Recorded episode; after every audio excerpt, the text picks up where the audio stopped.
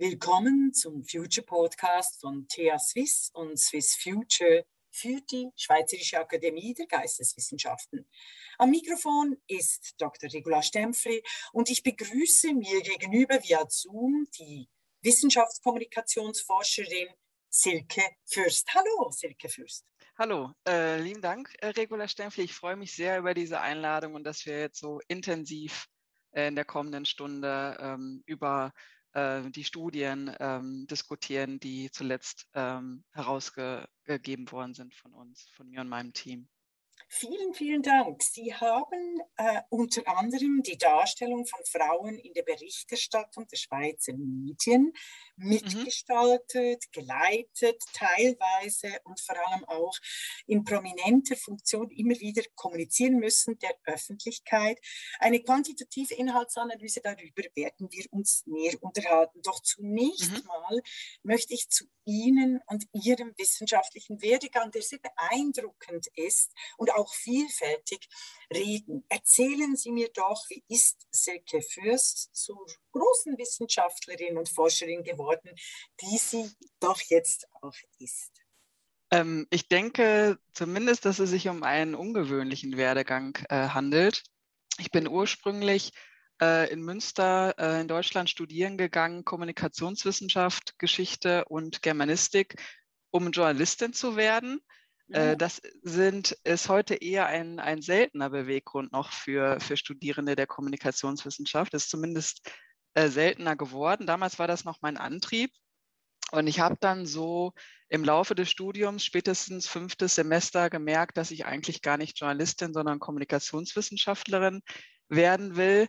Mhm. Ein ganz großer Antrieb dafür war ein Professor bei uns, den äh, ich einfach toll fand, Matthias Koring. Und da hatten wir ein, äh, ein Theorieseminar und haben so richtig äh, eine Arbeit auseinandergenommen von vorne bis hinten systematisch. Und äh, das hat, glaube ich, äh, so das ganze Seminar euphorisiert und mich eben auch angesteckt, äh, dass ich mir zumindest vorstellen konnte, ähm, das auch über das Studium hinaus zu machen.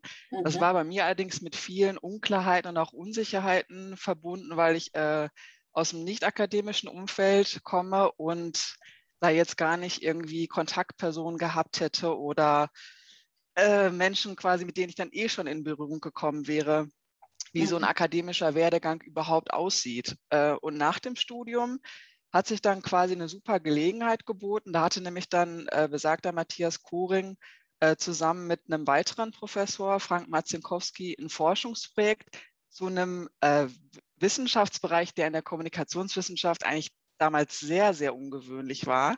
Wir wollten nämlich wissen, wie äh, Hochschulen sich äh, zur Gesellschaft positionieren, sich selber in der mhm. Gesellschaft mhm. verorten Mhm. welche Art von Öffentlichkeiten sie herstellen.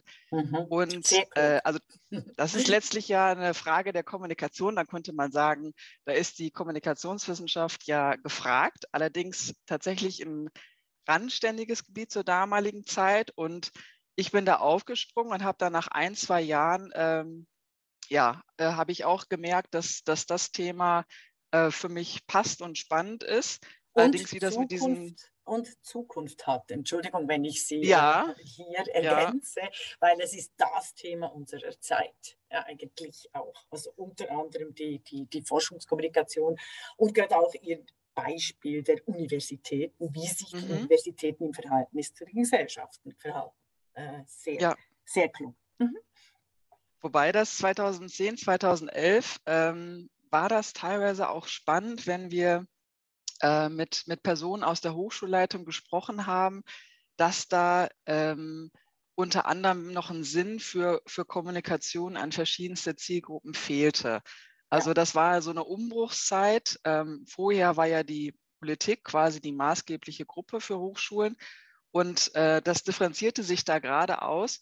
Und wie man sich eigentlich dann an unterschiedlichste äh, gesellschaftliche Gruppen wendet, mit welcher Art von Kommunikation eigentlich, das waren damals noch Fragen, die nicht so einfach äh, zu stellen und zu beantworten waren. Also von daher war das Projekt in der Zeit noch eine gewisse Herausforderung. Jetzt gerade habe ich quasi, ähm, jetzt nehme ich ein Stück vorweg, aber ich komme gleich nochmal auf den mhm. Werdegang zurück. Jetzt gerade bin ich äh, wieder in einem, in einem Projekt mit sehr ähnlichen Fragen, aber jetzt für die Schweiz. Und, äh, und habe auch solche Gespräche zum Beispiel mit Mitgliedern von Hochschulleitungen an Schweizer Hochschulen. Und das ist ganz anders. Also jetzt ist das Thema völlig klar, die, die Fragen sind ganz klar und man kriegt viele spannende Antworten. Ist einfach viel präsenter. Da hat sich unheimlich viel in den letzten zehn mhm. Jahren getan. Unbedingt. Naja. Deshalb haben wir ja auch die Schweizerische Akademie für Geisteswissenschaften, die eben sehr interessiert ja. sind, genau in diesem Bereich. Ja. Also eben auch äh, äh, Kommunikation, Konsum von Daten, überhaupt die Wissenschaft in der Öffentlichkeit. Ähm, sehr klug. Darf ich nur eine Nachfrage äh, stellen? Mhm. Ähm, können Sie dazu noch eines der Forschungsresultate, das Sie vielleicht überrascht hat, bringen oder ähm, ist alles vergessen und eigentlich überholt heute? Aus dem, ähm, mhm. aus dem damaligen Projekt 2010? Ja. Ja. Äh, da haben wir vor allen Dingen festgestellt, also es gab viel, ich meine, es war ein Wahnsinnsprojekt, äh, wir haben ähm, viele Daten äh, generiert, mhm. aber eins der zentralen äh, Ergebnisse war, äh, dass Hochschulen sich insbesondere an andere Zielgruppen wenden und dafür Kommunikation betreiben, um damit äh, die Politik zu beeindrucken. Also insbesondere der, der Kanal der, der regionalen und nationalen Medien und da eine gewisse, vor allem in nationalen Medien, eine gewisse Sichtbarkeit äh, mhm. zu gewinnen und immer mehr Ressourcen in die Öffentlichkeitsarbeit zu stecken. Das war damals so der Punkt, wo das deutlich spürbar wurde, dass die Kommunikationsabteilungen wachsen und plötzlich an, an Hochschulen Marketing auch äh, daneben auch noch äh, vorhanden war.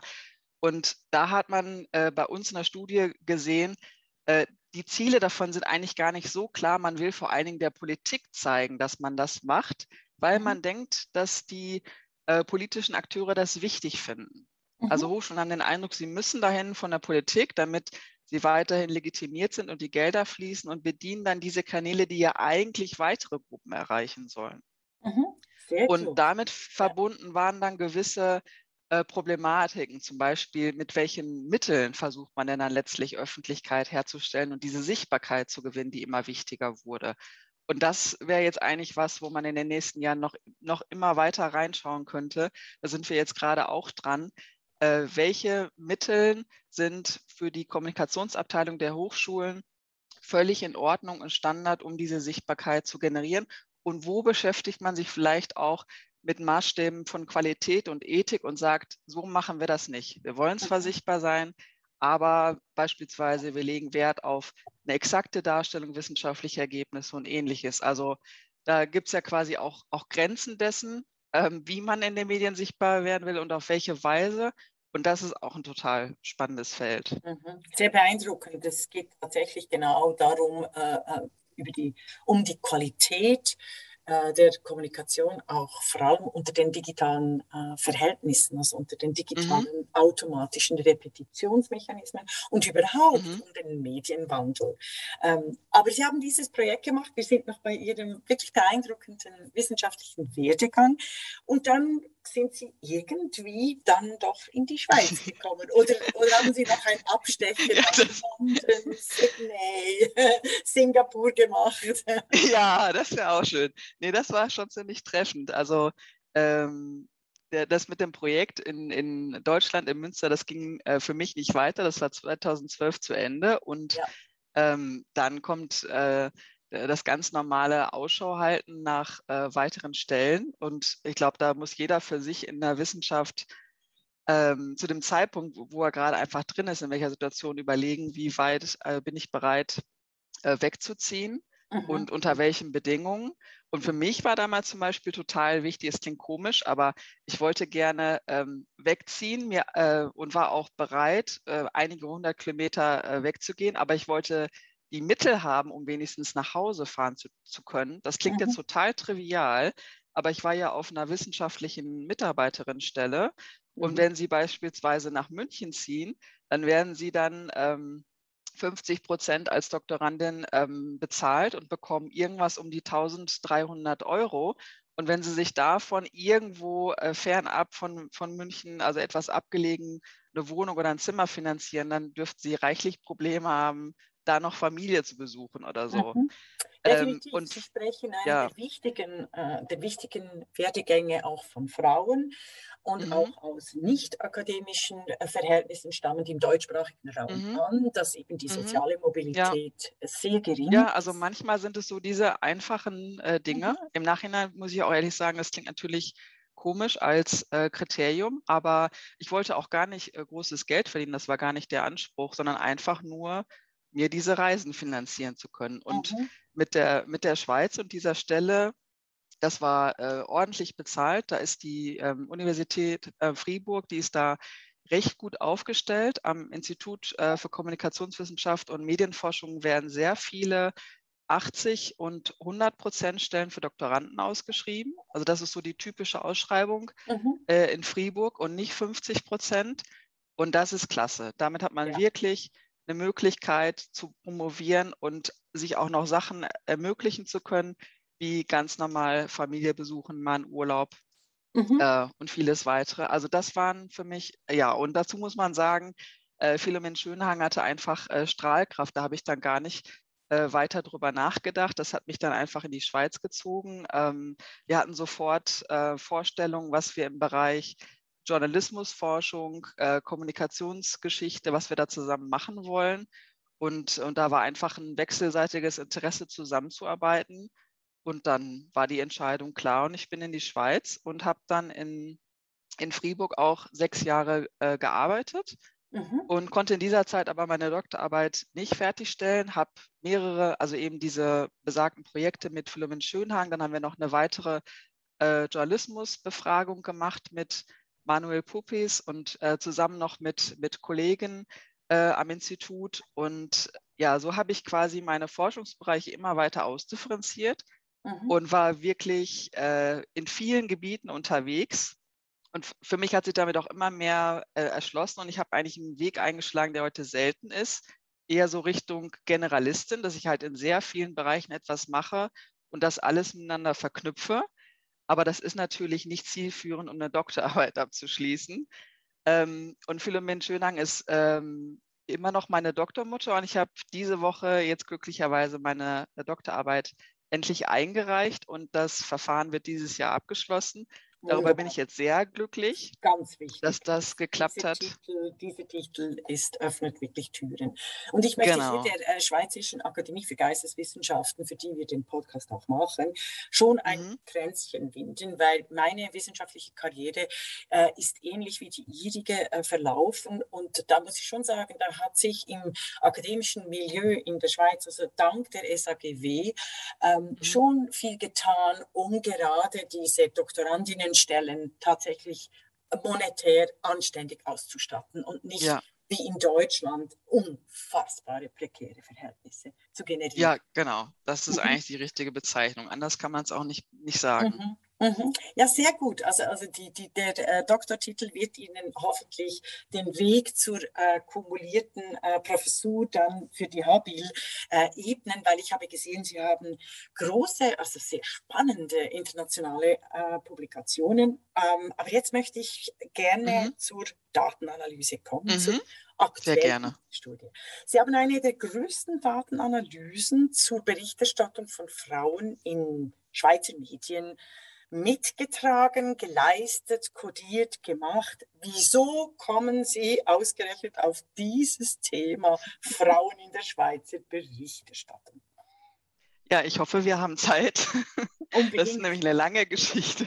Ja, die ist sehr wichtig. Die wollen wir auch sichtbar machen von der SAGW, weil das sind ganz entscheidende Themen der Zukunft. Ich bin sicher, in zehn Jahren werden alle ihre Studien äh, zitieren, aber ähm, äh, im Moment sind da die, die, die, die Schweizer Forscher äh, in anderen Bereichen einfach noch ein bisschen blind auf diesen, auf diesen Bereich. Ja. Also wie kommt ja, das ist korrekt. Thema?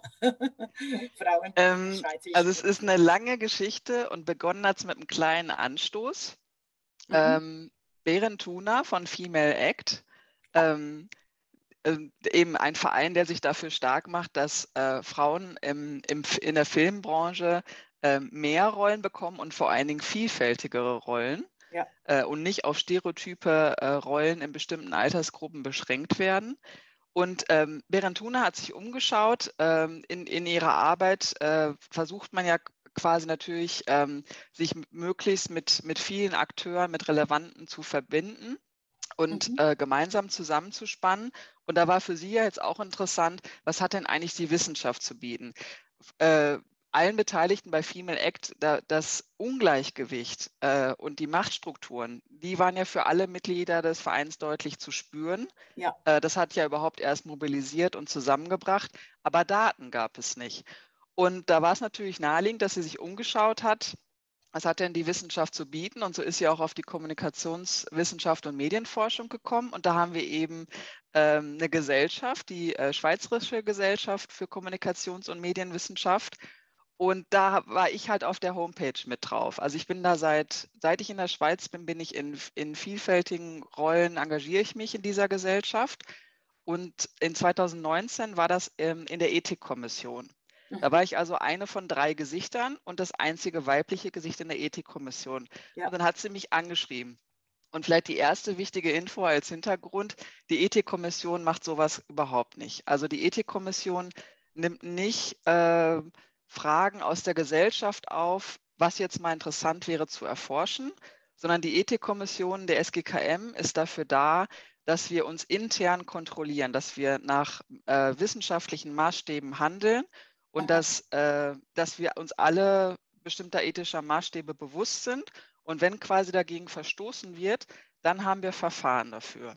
Ja, das, das macht die Ethikkommission. Also Plagiatskontext und ja, so genau. weiter. Genau. Ja, und auch Transparenz, Nachvollziehbarkeit, mhm. Legitimierbarkeit. Das ist ganz genau. wichtig für unsere Hörer und Hörerinnen, dies zu sehen, auch als Abgrenzung zu dessen, was manchmal in den Medien so als Populärwissenschaft abgehandelt wird. Es ja. gibt tatsächlich klar messbare, nachvollziehbare, legitimierbare, transparente Maßstäbe wie quantitative Analysen und auch Inhaltsanalysen ähm, äh, betrieben werden können und die auch wissenschaftlich äh, redlich und nachvollziehbar sind. Das ist ganz wichtig, mhm. weil das wird oft mhm. vergessen, so wie äh, jetzt im Diskurs, ja, jede Wissenschaftlerin hat ihre eigene Meinung. Nein. Nein. das Nein. möchte ich einfach noch äh, betonen. Also. Und wenn die Maßstäbe nicht eingehalten werden oder es ja. eben nicht transparent genug ist, ob mhm. das stattgefunden hat, äh, dafür gibt es ja den, den kritischen wissenschaftlichen Diskurs. Erstmal macht man das im Diskurs, aber wenn es dann zu Verfehlungen kommt und, ja. und es einen starken Verdacht gibt, da ist eine Verfehlung, dann geht das Ganze an die Ethikkommission und die prüft das. Ja. Und in der Rolle war ich eigentlich tätig.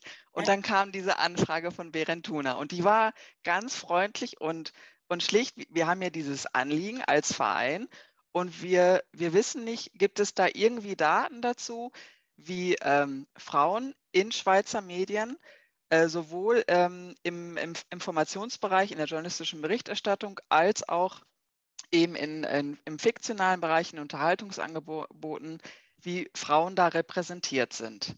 Ja, ja und äh, solche, äh, das ist mein, mein Wissenschaftsverständnis, solche Fragen lasse ich nicht einfach ähm, an mir vorbeigehen. Ich war zwar in diesem Bereich überhaupt nicht tätig und mhm, ich habe mich, also ja. ich habe mich nie ich wusste sofort zwei, drei Studien, einfach weil man äh, Zeitschriften bemerkt und dann mitbekommt, wer macht was bei den Kollegen und Kolleginnen.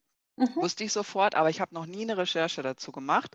Und da habe ich mir eine Stunde Zeit genommen und habe ihr dann äh, die entsprechenden Texte direkt mitgeschickt mit, äh, mit Kommentierungen, wo die wichtigsten Stellen und Ergebnisse sind und habe gesagt, leider, leider, das ist jetzt alles irgendwie zehn Jahre alt und genau. äh, man hat ein paar Hinweise auf eine starke Unterrepräsentation. Mhm. Aber ich kann dazu für die Schweiz nicht so viel ja. Unter anderem eine Studie von mir, 2011, Regula Stempfli, äh, eine Studie mhm. zur Medienpräsenz für die schweizerischen mhm. Frauenorganisationen. Oder auch die mhm. Studie, die wir fürs Gleich eidgenössische Gleichstellungsbüro geleistet haben, 2003 mhm. und 2007 wollten wir sogar mit der SRG eine wissenschaftliche äh, Wahlanalyse, aber eben eine Medienstudie mhm. initiieren und fortführen. Und das wurde uns, äh, die, die Mittel wurden uns nicht gegeben. Also Sie haben eine realisiert, Aha. hallo, hallo, ja. es gibt nicht viel. Es ist, sieht bitter aus. Ja, und, und aktuell konnte ich hier gar nichts anbieten. Ich weiß ja dann nicht, ob Daten aus den, ähm, aus den 2000er Jahren, ob das äh, noch ja. genau für heute zutrifft. Mhm. Man kann natürlich äh, Vermutungen anstellen, aber mehr war halt leider nicht drin. Und dann bin ich noch einen Schritt, also ich habe erstmal diese Rückmeldung gegeben und bin dann noch einen Schritt weitergegangen. Ich habe dann erstmal äh, Kollegen und Kolleginnen gefragt, unter anderem auch meine Doktormutter, weil die in diesem Bereich auch schon ein Forschungsprojekt hatte wird dann auch gesagt, schwierig mit der Literatur- und Studienlage. Dann habe ich mich ein bisschen umgehört in Zürich. Da habe ich zwar noch nicht gearbeitet zu dem Zeitpunkt, aber da wusste ich, da sind ein paar Kolleginnen, die könnten dafür affin sein für das ja. Thema. Definitiv. Und dann habe ich erstmal so eine Art Grundinteresse mobilisiert. Und äh, mir war eigentlich zu dem Zeitpunkt, ich wusste gar nicht, welche Rolle soll ich darin überhaupt haben und welche Form nimmt das an, weil das ja nicht mein Forschungsschwerpunkt war. Ich wollte nur erstmal gucken, gibt es jemanden, der das vielleicht bearbeiten könnte. Mhm. Ähm, und, und dann ähm, habe ich noch mit, mit Berentuna abgemacht, dass wir versuchen, bei der SGKM zusammen ein Panel zu organisieren. Also und das, das ist, eigentlich die äh, Gesellschaft für Kommunikation. Genau. Ja. Genau, das ist diese Gesellschaft und, ja, ja, und äh, einzigartig ist eigentlich an dieser Gesellschaft, jetzt im Unterschied äh, zu anderen Tagungen bei uns in der Kommunikations- und Medienforschung, dass wir bei den Tagungen immer auch Formate haben, wo sich äh, Praktiker aus der Medienbranche aus unterschiedlichsten Bereichen zusammen mit den Wissenschaftlern und Wissenschaftlerinnen treffen und gemeinsam äh, Themen diskutieren. Äh, das heißt äh, Science Meets Practice äh, Panel. Ja. Und, und da war dann klar, das könnten wir ja mal ausprobieren. War mhm. auch, also Inhalt und so, das muss man alles noch anpassen, aber erstmal gucken, gibt es da Interesse, wer macht da mit? Und das haben wir dann auch hinbekommen, 2020, zusammen dann noch mit Corinne Schweizer und Sabrina äh, Kessler mhm. vom, von der Universität Zürich äh, habe ich dann so ein Panel organisiert und das war klasse. Wir haben dann noch Nicole Döbeli vom Verein Medienfrauen dafür gewinnen können und neben mhm. Berentuna dann noch Chantal Bolzern vom Verein Helvetia Rockt. Und damit mhm. hatten wir quasi ein breites Spektrum äh, ähm, Berichterstattung äh, in Schweizer Medien, eben die Filmbranche und auch noch die Musikbranche und haben von da aus schon mal und einen Blick drauf geworfen, wie sieht das aus mit der Sichtbarkeit äh, von Frauen, wofür wird gekämpft, was passiert da gerade. Ja. Und natürlich kommt dann das nächste Problem, ja, wo kriegt man jetzt die Daten her, wie finanziert man das? Ja. Keiner von uns ist dafür angestellt.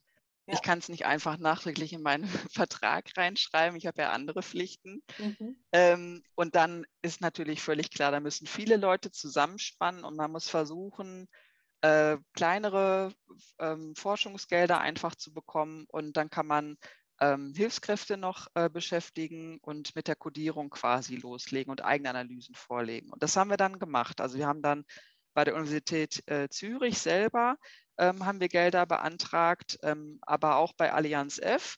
Und da mhm. gab es dann zu dem Zeitpunkt erstmal so kleinere Summen.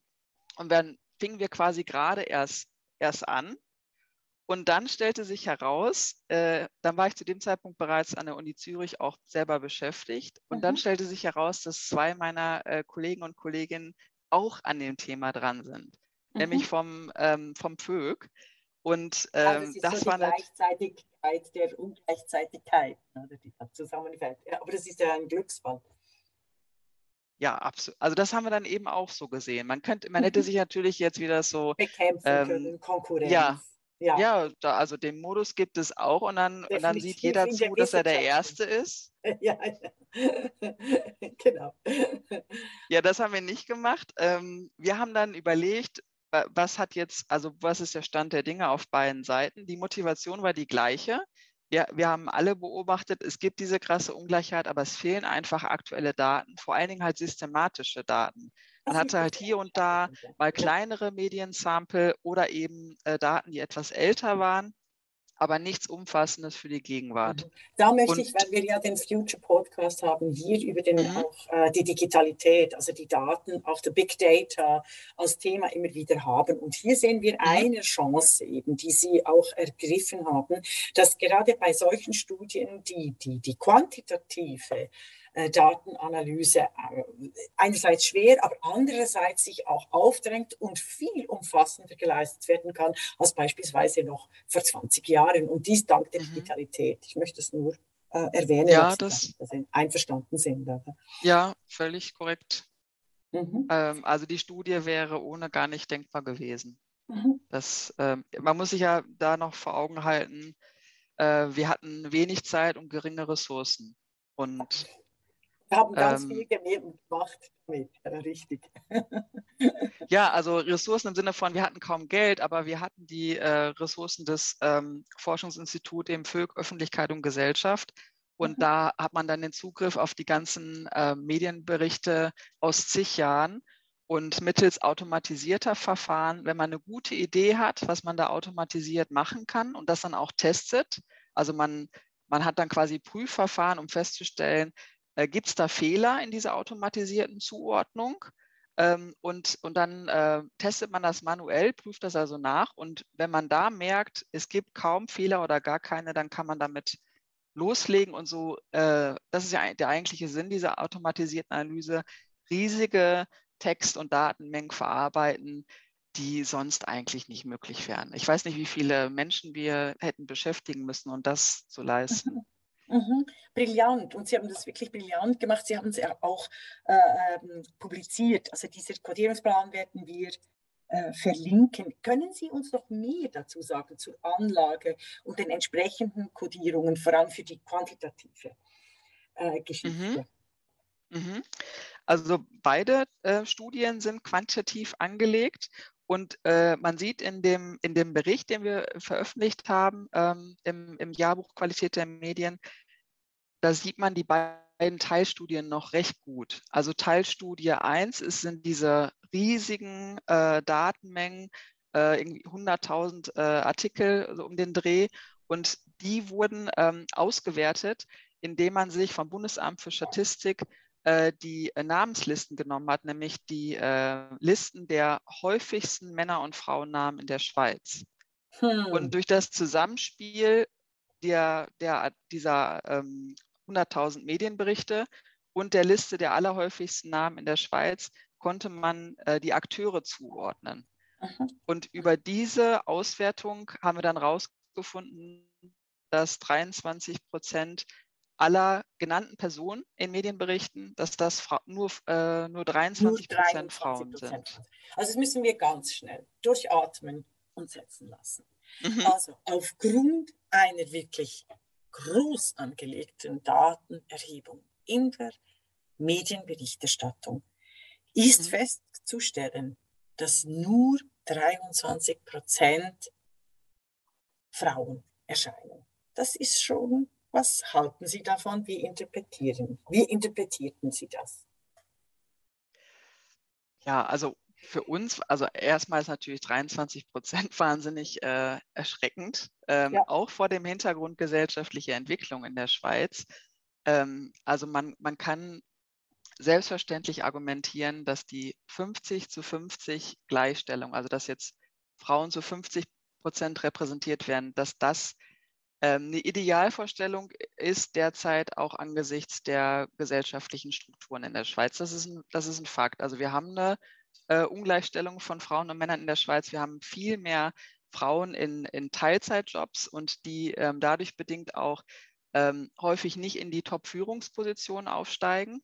Aber wir sehen auch Veränderungen beispielsweise in der Politik und dass die politische Repräsentation durch Frauen deutlich zugenommen hat. Und das mhm. spiegelt sich aber nicht in der Berichterstattung wider. Also die Diskrepanz ist in der Berichterstattung noch stärker, als wir sie in der Gesellschaft ähm, als Ungleichstellung ähm, erleben. Wahrnehmen und erleben. Das ist ganz genau. Also entgegen die, auch der Medienberichterstattung der zeitgenössischen, die sich um Gender-Kommentare kümmert und so. Also irgendwie haben, also meine Kollegen, Kolleginnen auch von der SAGW hatten äh, ganz viele das Gefühl, ja, also Mai, also die Gleichstellung von Frauen ist doch jetzt tatsächlich kein Thema mehr, weil das wird mhm. ja so viel thematisiert. We should all mhm. be feminists und bla bla bla. Also quasi diese ganze mhm. Populärkultur, die sehr dominant wirkt, die aber eben eine riesige Diskrepanz zur Wirklichkeit in den ja. Medien darstellt. Das hat mich an, äh, an, an, an, an der Studie so äh,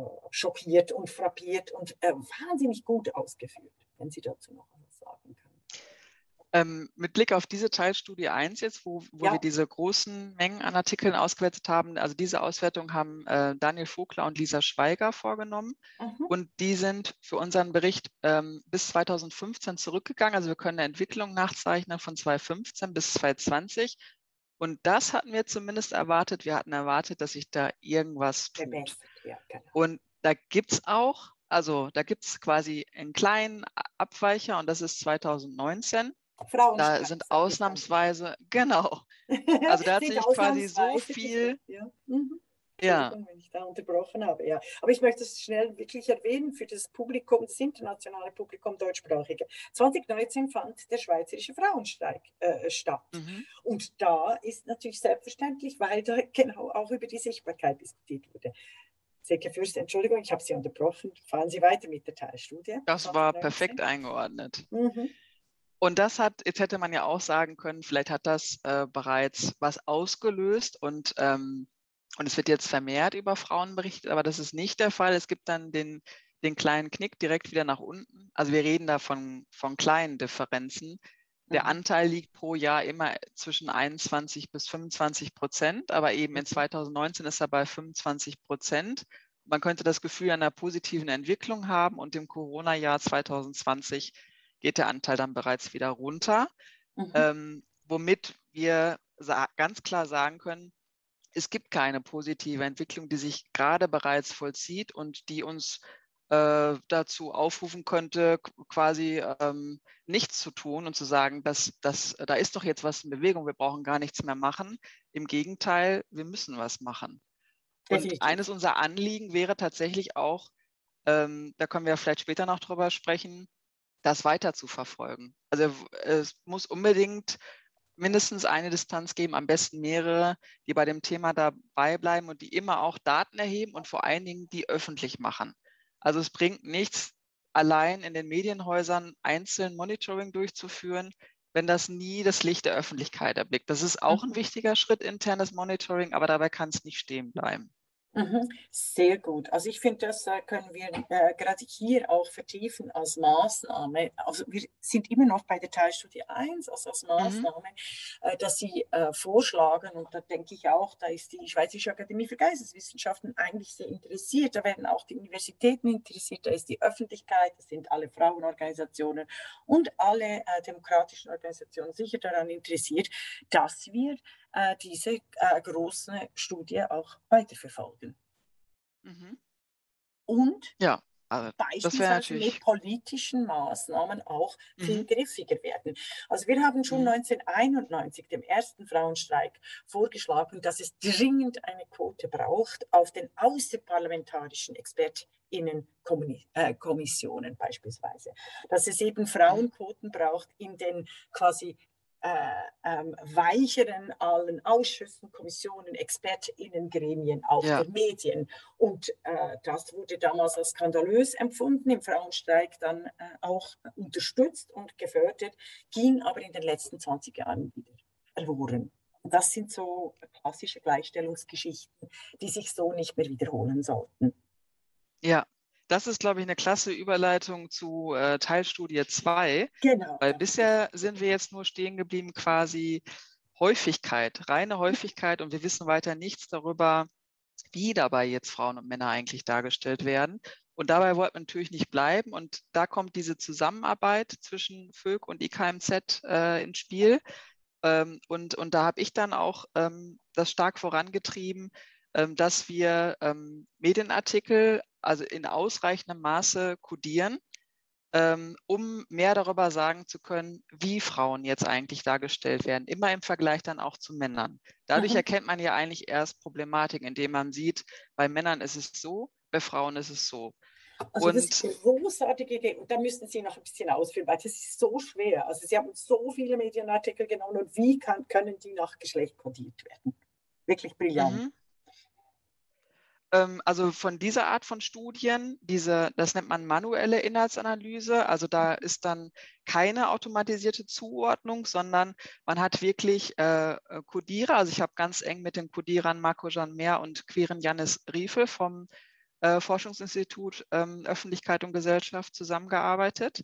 Und wir haben dann in ähm, also wir haben quasi immer weiter an diesem äh, Codebuch, nennt man das, gearbeitet. Das Codebuch gibt dir quasi durchgängig äh, Anweisungen.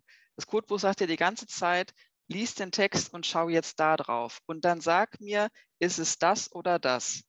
Äh, dabei gehen natürlich auch viele Informationen verloren. Man kann zum Beispiel nicht einfach irgendwas eintragen, was nicht im Codebuch steht. Also mhm. Also das Codebuch gibt quasi Antworten vor und versucht so genau und gut wie möglich ähm, die Inhalte, die da dargestellt werden, zu erfassen.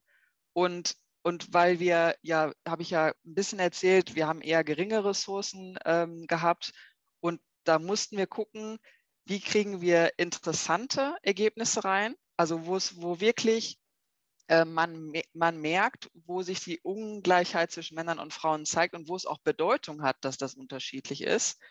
Und welche Sachen lassen wir vielleicht lieber weg, weil wir sonst weniger Kodierung schaffen. Ähm, mhm. Das FÖG hat zum Beispiel immer den Anspruch, ähm, nicht einfach nur einzelne Medientitel sich rauszunehmen. Das wird eben in, in einigen Studien aus pragmatischen Gründen ja gemacht.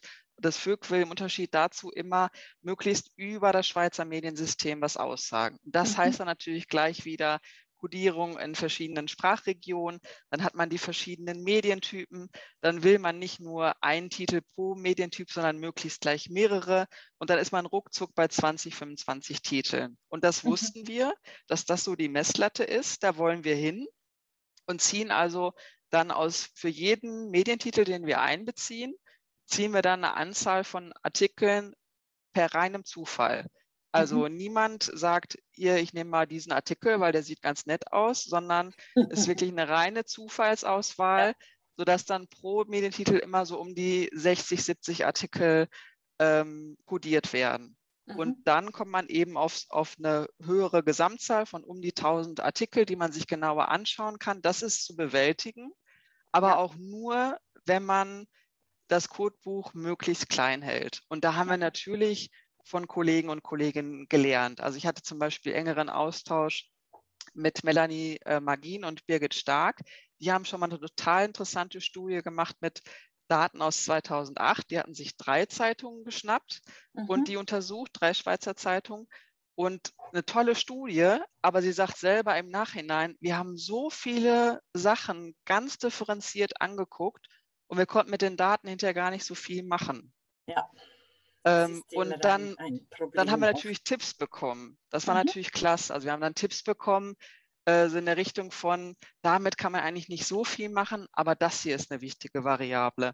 Und dann haben wir quer durch alle Codebücher, die es so gibt, es gibt zum Beispiel Codebücher, die beschäftigen sich nur mit politischer Berichterstattung und die haben uns aber auch alle angeschaut und haben uns daraus immer Teile rausgenommen, wo wir den Eindruck hatten, damit kommen wir zum Kern der Sache, ohne uns zu verhaspeln in einem zu langen Codebuch.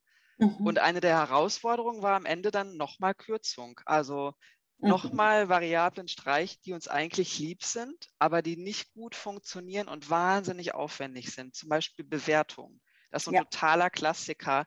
Man will ja eigentlich wissen, wie werden die Akteure bewertet. Ja. ja, und da beißen sich schon seit Jahrzehnten die Kommunikationsforscher die Zähne dran aus und versuchen mhm. das irgendwie hinzubekommen. Früher hat man mal mit fünfstufigen Skalen gearbeitet, so im Sinne von sehr negativ bewertet, ja. negativ bewertet, teils, teils, positiv, sehr positiv. Das machen schon noch, nur noch die wenigsten. Und wir haben versucht, das irgendwie dreistufig. Wir wollten nur wissen, positiv, neutral, negativ. Und wir haben es nicht in den Griff gekriegt. Und mhm. was heißt das nicht in den Griff kriegen? Man testet das. Also man hat äh, diese Codierung von zwei Codierern, ähm, Marco und Quirin, und die mussten übereinstimmen in ihren Codierungen. Also ja, die genau. haben beide die gleichen Artikel genommen und dann hat man nachgeguckt, haben die auch beide die gleichen Antworten quasi gegeben. Mhm. Und bei Bewertungen haben sie das nicht. Ja. Das haben wir einfach nicht. Wir haben es dann zwei, dreimal probiert und dann haben wir es über den Jordan geworfen. Das, das sind dann manchmal die Sachen, von denen man sich verabschieden muss, wo man vielleicht auch sagen kann, vielleicht kriegen wir es in ein paar Jahren nochmal hin mit anderen Mitteln, mit mehr Zeit. Aber jetzt für diese Studie, das lassen Dann wir wird weg. das nicht ausweisen. Okay, ja, also das, genau. Das sehr, sehr spannend. Aber die spannenden Sachen, die ja. wir dann mhm. gemacht haben, war dann zum Beispiel, äh, was Sie eben angesprochen haben mit den, mit den Rollen. Also wir wollten dann zum Beispiel wissen, wie sieht das aus, wenn in Schweizer Medien Top-Leitungsfunktionen angesprochen werden oder zumindest leitende Mitarbeiter? Mhm. Sind das dann äh, Frauen oder Männer und zu welchem Anteil? Und, und man kann wirklich sagen, je äh, höher die Funktion, desto höher der Männeranteil und zwar frappierend. Also bei den Top-Leitungsfunktionen sind es nur 17 Prozent Frauen. Mhm. Auch das wieder, ich möchte da schnell eine Pause, einfach nur, damit die Information nicht verloren geht. Mhm. Äh, also je höher die Position, umso mehr Männer, also auch in der äh, Inhaltsanalyse, quantitativ basierten Inhaltsanalyse feststellbar. Und genau. zwar nur mit einem Anteil von 17 Prozent von Frauen. Und das ist eben auch gemessen der, der ungleichgestellten Realität in der Schweiz wahnsinnig wenig. Also jetzt ganz ehrlich, wirklich wenig. Also dass ja. da es einfach eine große Diskrepanz gibt zwischen der Berichterstattung und der äh, wirklichen Welt, die auch nicht gleichgestellt und 50-50 ist, die aber sich in ganz vielen Bereichen viel weiterentwickelt hat, als quasi die Einbettung in den gesellschaftlichen, öffentlichen, medialen Diskurs. Mhm.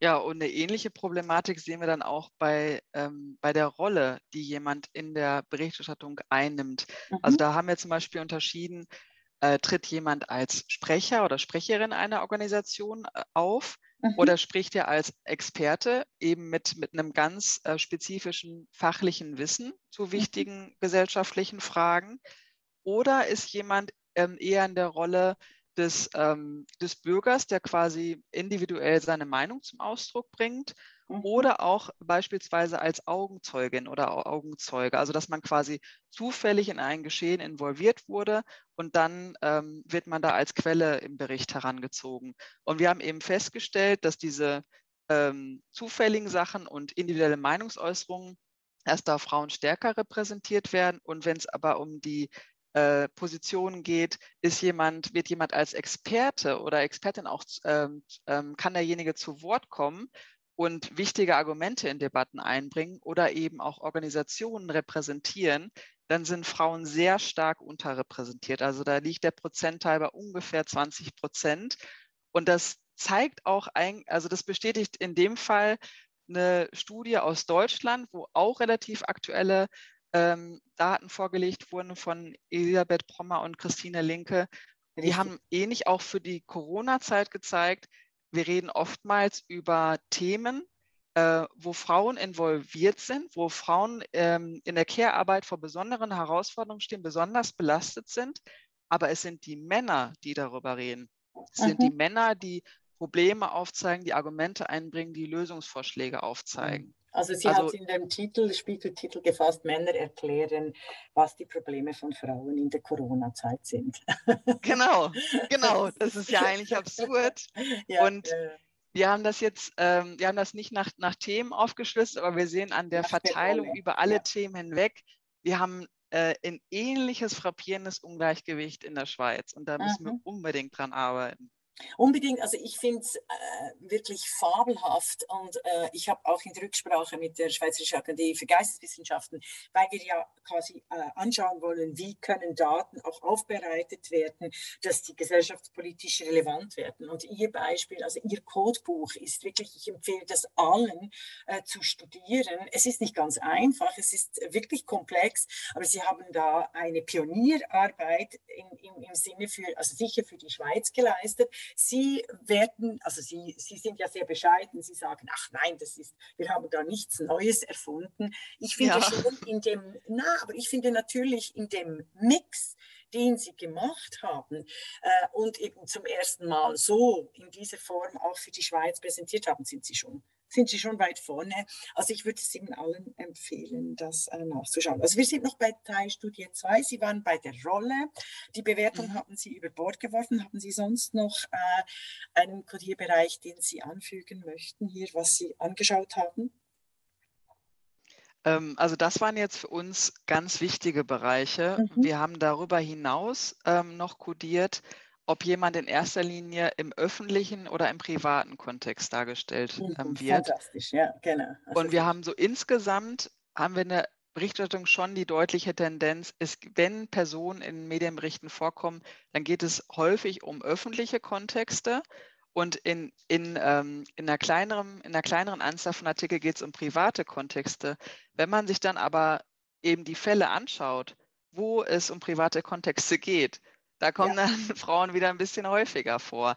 Also mhm. dann ist man auf einmal nicht mehr bei, bei 20 Prozent dieser oder 23 Prozent dieser typischen Sichtbarkeit von Frauen, sondern gleich 10 Prozent mehr obendrauf. Und das, also insgesamt sehen wir eine Tendenz, dass Frauen, äh, wenn sie vorkommen, dass das eher auch mal Richtung Privat geht, dass eher auch mal Kinder thematisiert werden und der familiäre Kontext ähm, da eine Rolle spielt. Das dominiert nicht die Berichterstattung, aber wenn Frauen vorkommen, dann steigt die Wahrscheinlichkeit, dass solche Aspekte eine Rolle in der Berichterstattung mhm. spielen. Dies entspricht Und, den äh, Wikipedia-Erhebung von Einträgen zu Frauen, über Frauen, mhm. die immer, äh, die immer, also zu 80 Prozent, was mich wirklich schockiert hat im Global äh, äh Wikipedia Monitoring, in ihrem familiären Kontext erwähnt werden. Das heißt also Frau von, Mutter von, Tochter von, was auch immer. Also das äh, Schwester mhm. von, also diese Verortung. Mhm. Also so häufig haben wir das definitiv nicht gefunden. Ähm, also es ist ein äh, ja, also vielleicht ist das auch schon vielleicht ist es auch schon ein Fortschritt. Ja. Ähm, da, da, kommen wir jetzt vielleicht auch zu einer Grenze von der Studie. Wir haben ja einerseits mit dieser Teilstudie 1 haben wir von 2015 bis 2020 eine Entwicklung in der Häufigkeit nachzeichnen können, beziehungsweise nachzeichnen können, dass es die kaum gibt, dass sich da kaum irgendwas bewegt. Ja. Und in der Teilstudie 2 haben wir uns nur auf 2020 fokussiert und hatten da den Anspruch, wir wollen möglichst viele Medientitel aus verschiedenen Medientypen, Sprachregionen, die wollen wir für dieses Jahr erfassen mit einer Zufallsstichprobe. Aber wir können da jetzt zum Beispiel nicht, was jetzt finde ich interessant wäre, was Sie angesprochen haben, hat sich da was getan? Wurde vielleicht vor fünf bis zehn Jahren noch viel häufiger, wenn Frauen äh, thematisiert wurden, auch erwähnt, dass sie irgendwie Mutter von zwei oder drei Kindern sind. Also mhm. das wäre natürlich auch eine spannende Vertiefungsfrage.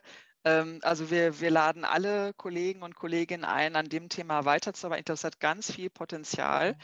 Ähm, wir freuen Unbedingt. uns über jede Zusammenarbeit und wir haben, glaube ich, auch gesehen, wie viel man nach vorne bringen kann, mit relativ kleinen Beträgen, solange man äh, mit dem, was man macht, äh, zusammenspannt und sich das auch entwickeln lässt. Also es ist nicht immer gleich am Anfang schon klar, was man alles machen kann. Und im Zuge von Antragstellung und dann sind auch mit der Zeit weitere Sponsoren dazugekommen. Das ist auf dem unserem Bericht, der online veröffentlicht wurde, auch ausgewiesen auf der ersten ja. Seite, wer uns noch mitgefördert hat. Und, und damit wächst so eine Studie natürlich und kann immer mehr von dem einlösen, was, was äh, die Wissenschaftler und Wissenschaftlerinnen ursprünglich als Idee hatten. Aber man weiß bei solchen Projekten, die aus so Ideen entstehen, aus Anstößen aus der Gesellschaft, eben von, von Menschen wie äh, Berend Tuna und Vereinen wie Female Act, wenn da, wenn da sich was tut, dann ist es manchmal auch, dann braucht es mehrere Entwicklungsschritte. Ähm, bis sich äh, diese Datenerhebung und Auswertung realisieren lässt. Und wir würden natürlich jetzt gerne weitermachen. Wir haben jetzt einen reinen ja, Fokus auf Journalismus ja, und man könnte das jetzt wunderbar ausdehnen. Eben Welche Form? Mit, ja, also das Papierbuch, ja. Also Sie haben Sie im Journalismus, in der Medienberichterstattung. Wie würden Sie es ausdehnen? Also da, es gibt tatsächlich viele verschiedene Möglichkeiten. Einmal ist eine Option die Verstetigung unserer Messung, damit man ja. ein regelmäßiges Monitoring hat und die Entwicklungen nachzeichnen kann und immer genau. wieder, das wäre ja der Vorteil, immer wieder das diskutieren, immer wieder darauf aufmerksam machen mhm. und Diskurse über mögliche Problemlösungen damit auch anregen. Mhm. Dann kann man äh, vertiefende Qualitativanalysen machen, wo man zum Beispiel auch mal der Frage nachgeht bei bestimmten Berichten, wie sind die eigentlich zustande gekommen? Wie kam das da, dass die und die Frauen damit einbezogen worden sind in, in der und der Rolle? Was ist da recherchiert worden? Was gab den Anstoß? Fände ich auch, waren, also da quasi die redaktionellen Abläufe und mhm. Auswahlentscheidungen und Gewichtungsentscheidungen, dass man da auch drankommt. Das haben wir natürlich jetzt zum Beispiel auch inhaltsanalytisch gar nicht erfassen können. Was, mhm. was sind da Prozesse, die dahinter laufen? Ja, da und dann Sie drittens, die, die, die, Bereitschaft der Zusammenarbeit mit den Redaktionen haben. Das ist natürlich äh, vielleicht auch ein Politikum. Also wenn wir jetzt aufgrund der gewandelten Bedingungen auch die Schwierigkeiten mhm. der Redaktionen untereinander sehen, denke ich. Das ist nur so ein Einwurf. Ja, dann drittens. Und, und drittens eine Ausweitung über den äh, Journalismus hinaus, denn das ist ja nicht alles, was unsere Medienlandschaft prägt. Und da könnte man sich jetzt wunderbar Studien vorstellen mit Analysen, ähm, beispielsweise des SRF-Programms oder des Kinoprogramms. Ja. Und da, da gibt es eben auch wieder unterschiedliche Möglichkeiten. Man kann sagen, wenn man wenig Mittel hat, man zählt erstmal die ganz gröbsten Sachen aus.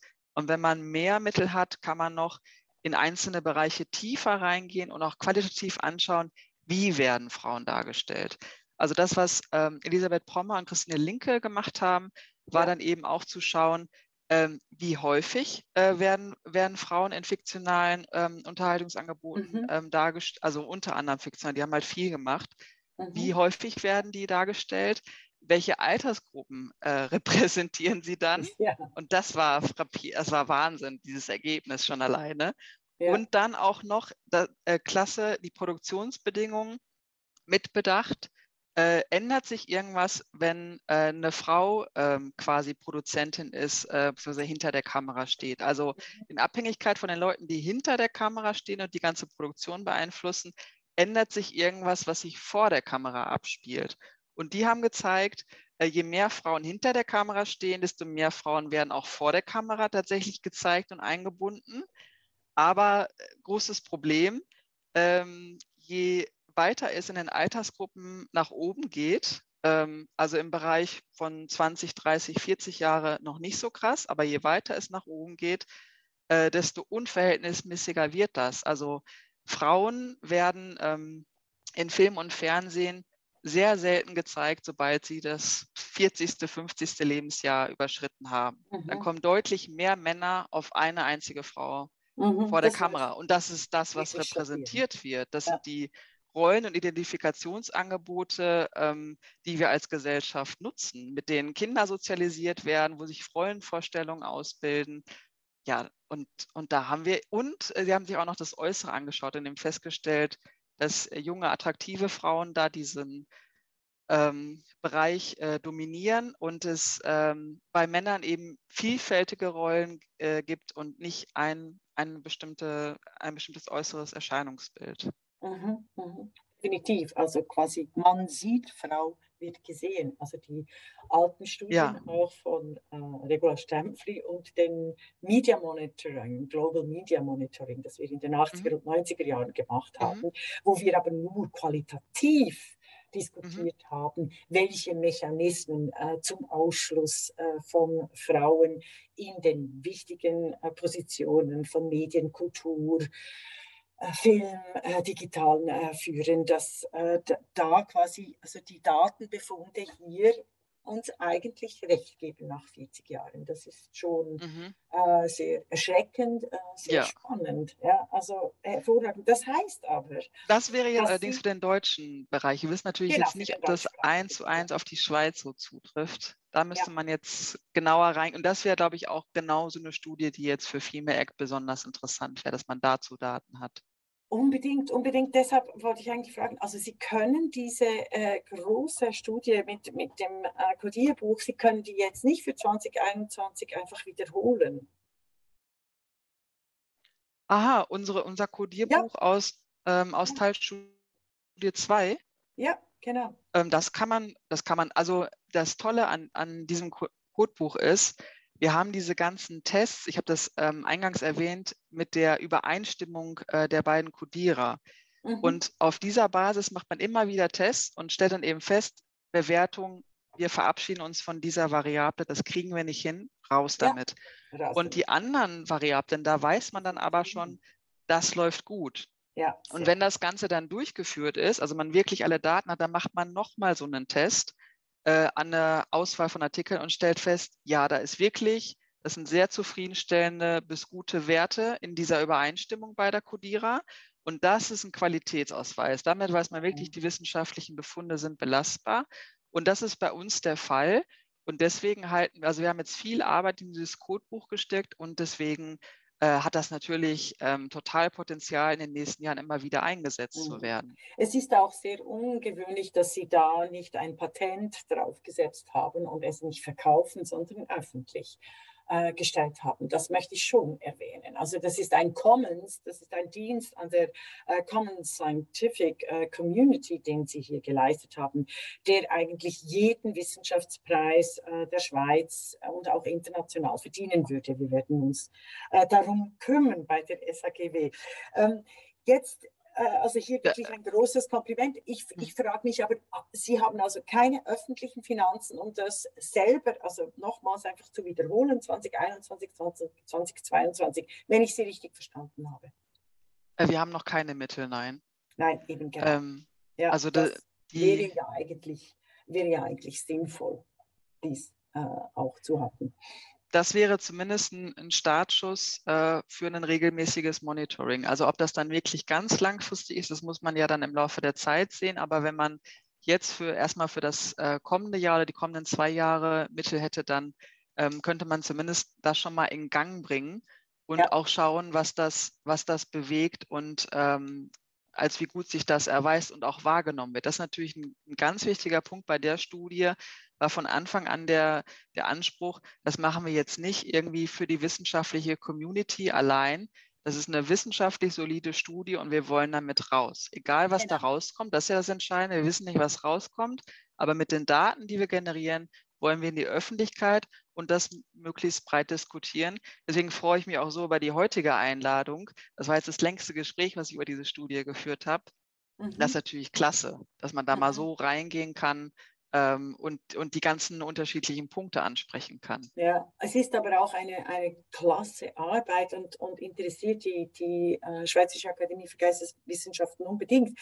Ich habe, äh, mhm. deshalb wollte ich gerade hier eine Nachfrage äh, stellen. Sie hatten die Möglichkeit, auf SRF in einem Medientalk kurz mhm. Auskunft mhm. zu geben, eben zur äh, Diskriminierung äh, der Frauen in der schweizerischen Medienberichterstattung. Aber eine Frage, wie erklären Sie sich diese doch angesichts der Studie und der Befunde und der gesellschaftlichen Relevanz, auch der Themensetzung, wie erklären Sie sich, dass Sie nicht quasi in jeder Talkshow ähm, die letzten äh, zwölf Monate, respektive die letzten drei Monate, äh, der Studie, der Veröffentlichung der Studie äh, herumtingeln konnten im Land, um zu erklären, was sind die wissenschaftlichen Voraussetzungen für solche Studien, also Teilstudie 1, Teilstudie 2, was können die Studien leisten, was nicht, was können sie leisten in Bezug auf quasi die, die geschlechtsspezifischen Unterschiede in der Berichterstattung, was können sie leisten auch für den wissenschaftlichen Gewinn. Was hat da gefehlt? Wieso konnten sie das nicht? Das war ja nicht nur, es ging ja nicht nur um äh, Silke Fürst, sondern auch das Vögel. Also, weil sonst ja. finden Medienbericht, also so, sonst finden solche Medienstudien, ich denke beispielsweise ans Otto Brenner Institut in Deutschland, auch in der Schweiz, äh, sehr viel Widerhang. Oder also die, die die, äh, und Ihre Studie kann sich durchaus ähm, messen mit, mit diesen groß angelegten Studien über beispielsweise die Flüchtlingsberichterstattung in den deutschen Medien oder die äh, Corona-Berichterstattung in den deutschen Medien. Ähm, vielleicht haben Sie da ein paar Spekulationen, vielleicht wollen Sie da nicht zu viel sagen, aber ich fände schon, ich fände es schon ähm, interessant, weshalb nicht die Medien bei einem so spannenden Thema, was die Geschlechterforschung immer wieder ist, also vor allem auch populärwissenschaftlich, wieso dass sie mhm. da äh, nicht ähm, die Präsenz, die Sichtbarkeit gekriegt haben mit dieser Studie auch das Thema, das es verdient. Mhm. Also man muss ja sagen, bei, bei dem Punkt hat, der, hat ja jeder seine eigene Brille auf. Gerade wenn Studienautoren äh, und Autorinnen sich Gedanken machen, warum sie nicht so viel aufgegriffen werden, wie sie sich das wünschen, dann, dann ist man natürlich da ein bisschen voreingenommen. Denn der Journalismus hat natürlich seine eigene Logik, seine eigenen Relevanzkriterien. Mhm. Und wir wollen Journalistinnen äh, das auch nicht ähm, vorschreiben, äh, wie sie die Themenauswahl zu treffen haben. Wir waren sehr glücklich über ähm, über Formate wie den Medientalk, äh, wo man mhm. einige Minuten über die Studie sprechen konnte und, äh, und auch darüber gesprochen wurde, was sind jetzt die Implikationen eigentlich. Also es ging über das hinaus, was wir in der Medienmitteilung äh, verschickt haben. Und dann natürlich auch happy. Ähm, Lisa Schweiger hat beispielsweise äh, für die SRF Tagesschau ähm, sich interviewen lassen und da ist dann ein Beitrag in dem Rahmen erschienen. Das ist natürlich toll. Und dann gab es noch einige eher ähm, medienjournalistische Online-Portale, die das Thema auch spannend fanden. Und da liegt vielleicht auch ein bisschen der Clou. Ähm, wir haben in der Schweiz bestimmte Vor Formate für Medienjournalismus, die sind immer noch existent, aber die sind inzwischen oftmals außerhalb von den, äh, von den Tages- und Wochenzeitungen. Da ja. wurde das eigentlich immer weiter abgebaut. Das haben wir in den vergangenen Jahren stark erlebt. Und äh, die, äh, ich habe dazu auch mal eine Studie gemacht in 2015 mit eben Kolleginnen und Kollegen äh, aus Fribourg.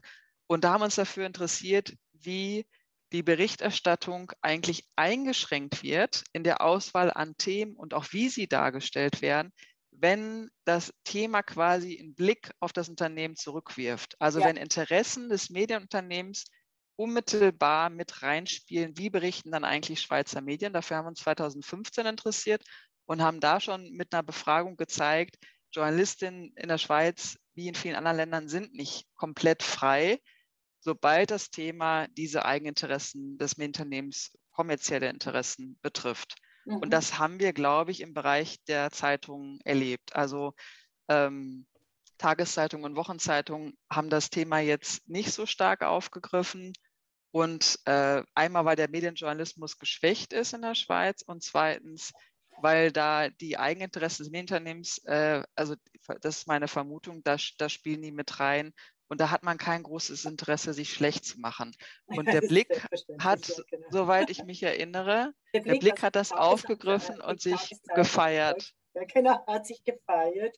Ähm, Für zwar immer noch schlechte Anteile an Frauen, aber eben nicht so schlecht wie alle anderen. Ja. Also ja, das, ich glaube, das muss man gar nicht weiter kommentieren. Das, das würden wir auch nicht. Äh, das spricht, glaube ich, für sich. An und ähm, für sich ist es aber einfach gut, wenn das Framing, also wenn das Framing so stattfinden könnte, dass wenigstens auch einfach darüber berichtet wird, dass es diese äh, Studien gibt, dass es diese Befunde gibt, dass es mhm. sogar ein Codebuch gibt, also dass diese Studien wiederholt werden sollen können und eigentlich müssten, dass die für den gesellschaftspolitischen äh, und, und staatspolitischen Bereich enorm mhm. wichtig wären. Das ist ja ein Punkt. Also von dem also ich glaub, fand ich die Blickberichterstattung schon wieder mm. sehr positiv.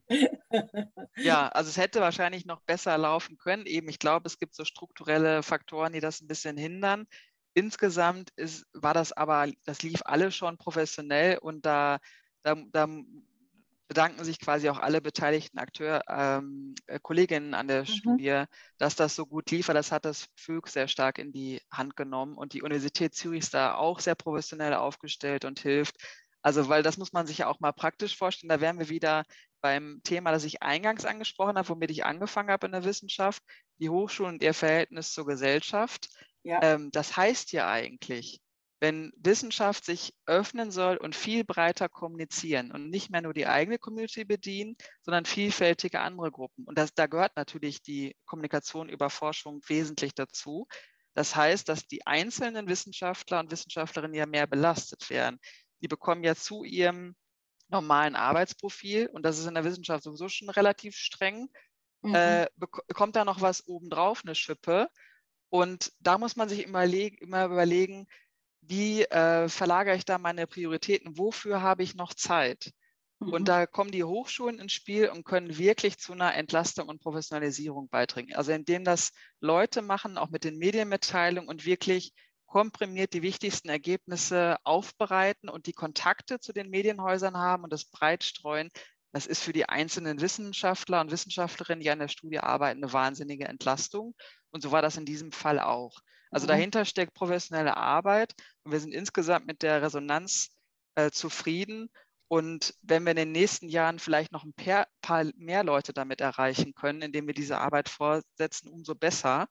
Ähm, aber es bleibt dabei, wir können äh, Journalistinnen und Journalisten nicht sagen, äh, worüber sie ähm, schreiben. Und von daher hoffen wir einfach, wir können das interessant und spannend genug machen und anschlussfähig, dass das aufgegriffen und darüber diskutiert wird. Mhm. Das wird es auch und das haben Sie auch äh, hervorragend geleistet. Ich möchte dieses äh, sehr kluge Gespräch und weiterführende Gespräch mit den entsprechenden Links, äh, die wir beifügen werden und auch das Summary dieser herausragenden Studien, die, die wirklich zukunftsweisend sind. Aber ich möchte mit meiner Feenfrage schließen, weil die stelle ich allen. Und bei Ihnen habe ich sogar zwei. Also wenn eine Fee käme und Ihnen zwei Wünsche erfüllen würde. Erstens, dass Sie mhm. jede Forschung, die Sie gerne planen, äh, auch bezahlt kriegen. Also ohne diese nervige Drittmittelakquisition, die wir alle kennen. Was würden Sie und Ihr Team jetzt punkto Datenanalysen und Rollenanalysen und inhaltlichen Analysen in Angriff nehmen? Mhm. Das also das wären das wäre quasi ein bisschen, ein bisschen frech, die Verbindung der drei Punkte, die ich gerade gesagt habe.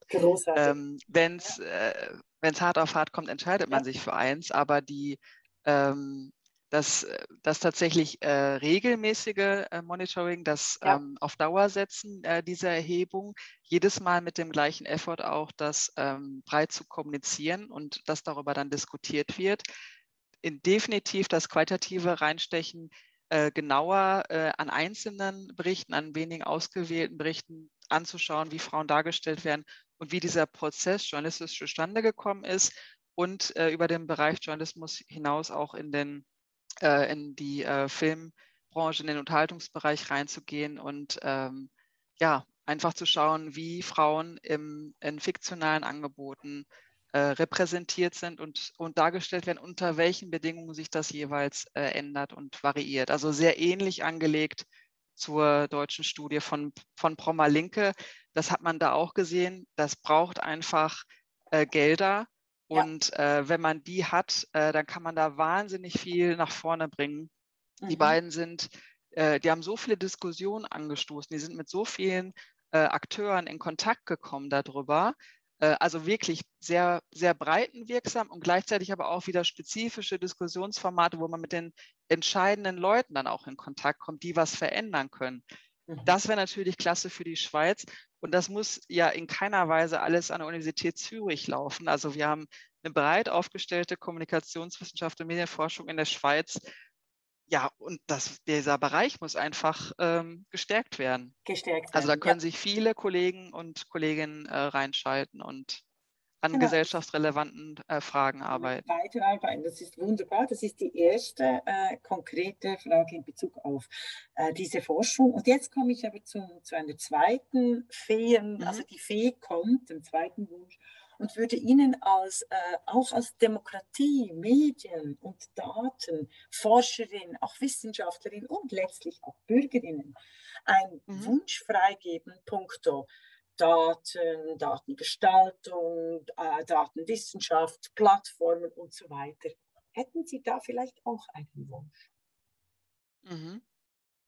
Also aus meiner Sicht ist das ein Bereich, wo wir eine unheimliche Machtkonzentration haben und gleichzeitig keine Ansprechbarkeit auf Verantwortung. Also für mich ist das Hauptproblem die Ballung von, von Macht mit einem gleichzeitigen Zurückweisen jeder Verantwortlichkeit. Und diese beiden Dinge müssten für mich bei Plattformen wieder zusammengedacht werden. Und es muss medienpolitisch gelingen, dass beides wieder aneinander gekoppelt ist. Wir haben, ähm, mir fällt kein anderer Bereich ein, wo Macht so sehr losgelöst ist von quasi Accountability. Also dass man selbst äh, Medienunternehmen, die äh, in Ländern erleben wir teilweise eine starke Medienkonzentration und auch die müssen sich noch äh, rechtfertigen für ihr Handeln, für ihre Berichterstattung. Auch die unterliegen einem Pressekodex und einer Selbstregulierung in vielen Fällen. Und im Bereich der, der Plattform fehlt das. Und da gibt es jetzt äh, ganz viele Akteure, die gerade da sind, äh, mehr politischen Druck aufzubauen und auch schon zu versuchen, ganz konkrete ähm, Gestaltungsregeln mit, mit reinzubringen, was es eigentlich braucht. Also Kopplung von Macht und Verantwortung braucht es da mehr. Mhm. Wunderbar, sehr verehrte liebe Silke Fürst, ich danke Ihnen für dieses außerordentlich kluge Gespräch. Ich danke Ihnen, Regula Sternflies. War klasse. Vielen herzlichen Dank.